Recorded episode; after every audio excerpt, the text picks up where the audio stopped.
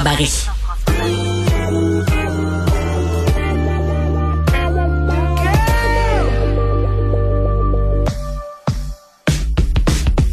Au lit avec Anne-Marie.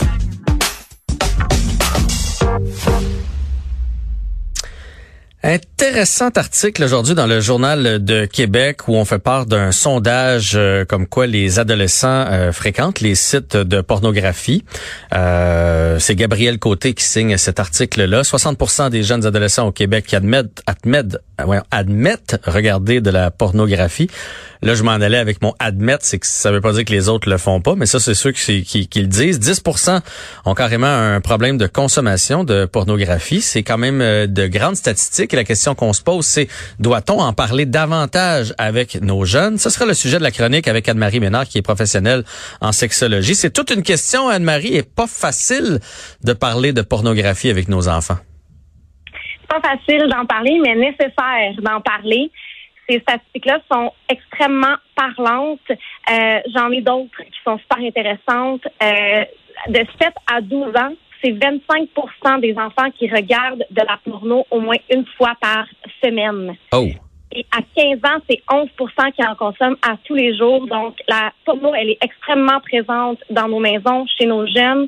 Donc, c'est important euh, d'en parler. Mais à 7 ans, c'est jeune. J'aurais pas pensé parler pornographie avec euh, mes enfants à l'âge de 7 ans. Là.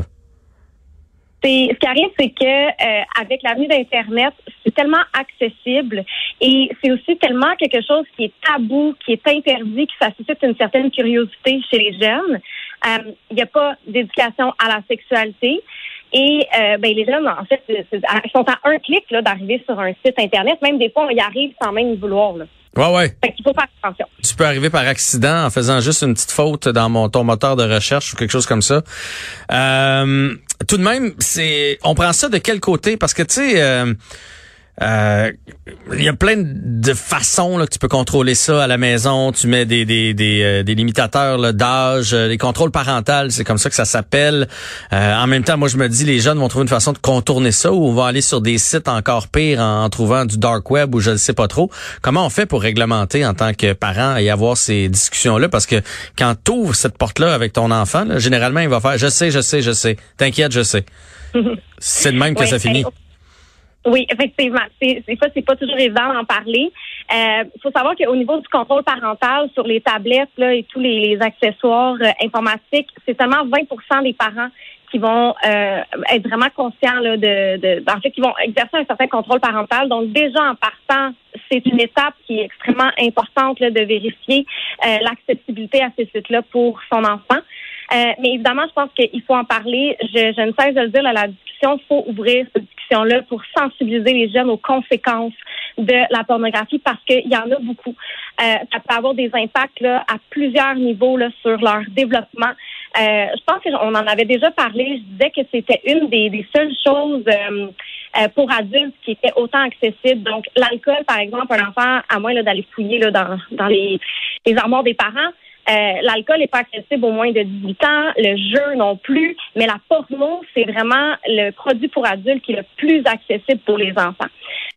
Après ça, ce qu'il faut savoir, c'est qu'il y a une raison pour laquelle c'est 18 ans et plus. Euh, et une de ces raisons-là qui est super importante, c'est au niveau de l'impact euh, sur le développement du cerveau. surtout ah la consommation oui, absolument. Puis c'est super important d'en parler parce que euh, on a vu les chiffres, c'est énormément de jeunes qui consomment de la pornographie. Euh, au niveau du euh, cerveau, au niveau du cortex frontal, il n'est pas encore tout à fait développé avant l'âge de 21 ans.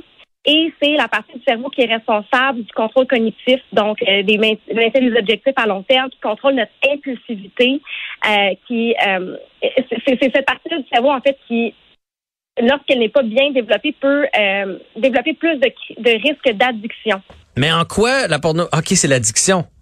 Parce que là, je me demande en quoi la pornographie, la, masturbation va faire en sorte que tu vas pas développer ton, ton lobe frontal.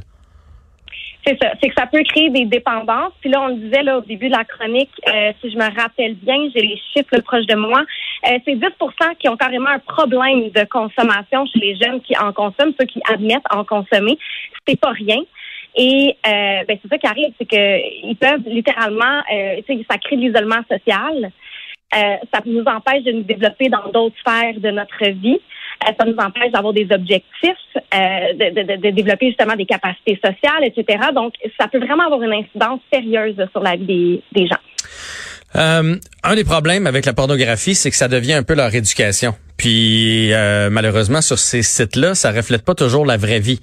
Ça veut pas dire que quand tu vas commencer à avoir des relations sexuelles, ça va se passer comme sur les sites euh, que tu vois. Ça veut pas pas dire que la fille ou le garçon que tu vas rencontrer va être à l'aise à faire tout ce qui se passe mm. sur les sites de pornographie. Euh, ça c'est un danger, un danger là, c'est que c'est des fois assez cru et ça reflète pas la réalité, mais malheureusement, les jeunes c'est comme ça qu'ils l'apprennent. Et ce qui arrive, en fait, c'est qu'il y a beaucoup de scénarios violents et irréalistes qui risquent d'être reproduits dans la sexualité des jeunes. On est des êtres humains, on apprend surtout par imitation. Donc, on présente des scénarios qui sont possiblement violents, irréalistes. La notion de consentement est plus souvent qu'autrement absente. Mhm. Et euh, c'est prouvé, en fait, les études ont, ont, rapporté que c'est 47% des personnes interrogées dans cette étude-là là, euh, estiment que les filles, les jeunes filles s'attendent à ce que les rapports sexuels impliquent une agression physique et 42 ah pensent que la plupart des filles apprécient les actes d'agression sexuelle parce qu'ils voient ça dans la, dans la pornographie. Et comme c'est leur source d'éducation à la sexualité, ben, les autres, ils disent que c'est comme ça qu'il faut, qu'il faut faire ça. Ouais, puis les garçons pensent euh, la même chose parce qu'ils ont appris comme ça. Est-ce qu'il n'y a pas un danger aussi euh, comment je dirais ça, de pas travailler ton imagination, je vais le dire comme ça. Tu sais, quand j'étais jeune, moi, là, ça n'existait pas. C'était des revues de, de madame euh, plus ou moins habillée. C'était même le catalogue Sears. Alors là, on faisait un méchant bout dans notre tête à nous autres. tu sais. on partait d'une petite culotte, puis après ça, le reste, ça se passait dans notre tête. Euh, il me semble que c'était sain tu sais, de se faire des idées comme ça. Là, les jeunes ont plus besoin de se faire des idées parce qu'ils ont ça de façon très explicite. Donc, est-ce qu'il n'y a pas un, une espèce de, cercle vicieux dans lequel on peut embarquer et d'avoir moins d'imagination et d'avoir moins de, de fantasmes? ça a définitivement une incidence sur l'imaginaire érotique qui est tellement important pour la satisfaction sexuelle, que ce soit en solo ou euh, avec partenaire. Euh, évidemment, comme tu dis, là, les scénarios sont présentés, sont là. On n'a pas besoin de, de, de, se créer des scénarios dans notre tête. Puis, je trouve que c'est ça, ça nous enlève cette nourriture-là pour euh, l'imaginaire érotique. Il y a des gens des fois qui me questionnent à savoir bon comment est-ce que je peux faire pour le développer? Ben lis des livres, des scénarios. Tu peux écouter aussi même de la porno audio qui laisse beaucoup plus grande place à euh, l'imaginaire érotique. Euh, donc effectivement là, puis comme on l'a mentionné, ce sont des scénarios qui sont extrêmement violents, et qui sont phallocentrés aussi, qui nous envoient des, des, messages erronés sur la sexualité, comme quoi par exemple le pénis est le centre de l'attention, que la femme est un objet sexuel, etc. Donc non seulement ça vient impacter l'imaginaire érotique, mais ça peut engendrer aussi d'autres euh, problèmes comme des dysfonctions sexuelles, par exemple. Donc, des jeunes garçons euh, qui vont avoir de la difficulté à avoir une érection parce que ben ils s'attendent à autre chose. Euh, J'avais ici euh, une autre statistique intéressante. Là. en 1940, c'était seulement 1% des hommes qui présentaient des problèmes érectiles avant l'âge de 40 ans. Et depuis l'ascension des Internets, euh, on parle environ 25% des hommes qui présentent des problèmes érectiles avant l'âge de 40 ans parce qu'on se connecte à des écrans puis à des scénarios irréalistes qui sont excitants plutôt que de se connecter avec des êtres humains puis des rapports sexuels plus réalistes.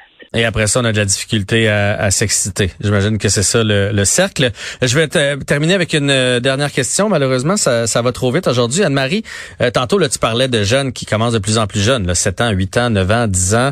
Euh, peu importe l'âge, peu importe, tu trouves ton enfant en train de regarder de la pornographie de, ou de se masturber. comment tu réagis? Tu, tu chicanes? tu, tu tu, en, tu confisques euh, la tablette, etc. Tu réagis comment? Parce que des fois, à, chicaner, tu vas, ça va juste être pire par la suite. Oui, ben c'est évident qu'il faut pas euh, réprimander son enfant là, si on le retrouve en train de consommer de la pornographie, dans le sens où il y a une, curiosité. Euh, vos enfants, faut pas se mettre en tête dans le sable. Ils ont une sexualité à la puberté, il y a une curiosité aussi qui, euh, qui s'éveille. Donc, ça se peut euh, qu'ils aient envie d'aller naviguer sur les sites pornographiques, mais c'est vraiment d'avoir une discussion puis de dire Hey, je comprends que tu as une curiosité sur le sujet, mais je veux qu'on en parle parce que c'est comme dans les films. Là, ton super-héros, il met une cape, il s'envole. là.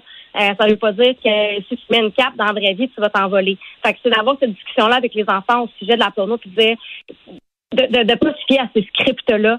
Euh, puis que le respect d'être humain, le consentement, c'est d'aller dans ces dans ces dans ces zones-là euh, quand on trouve son enfant en train d'en consommer. Anne-Marie, merci d'avoir réagi à cet article-là que vous pouvez aller consulter donc sur le journal de Québec. C'était fort intéressant. Alors, euh, on se reparle la semaine prochaine. À la semaine prochaine. Salut.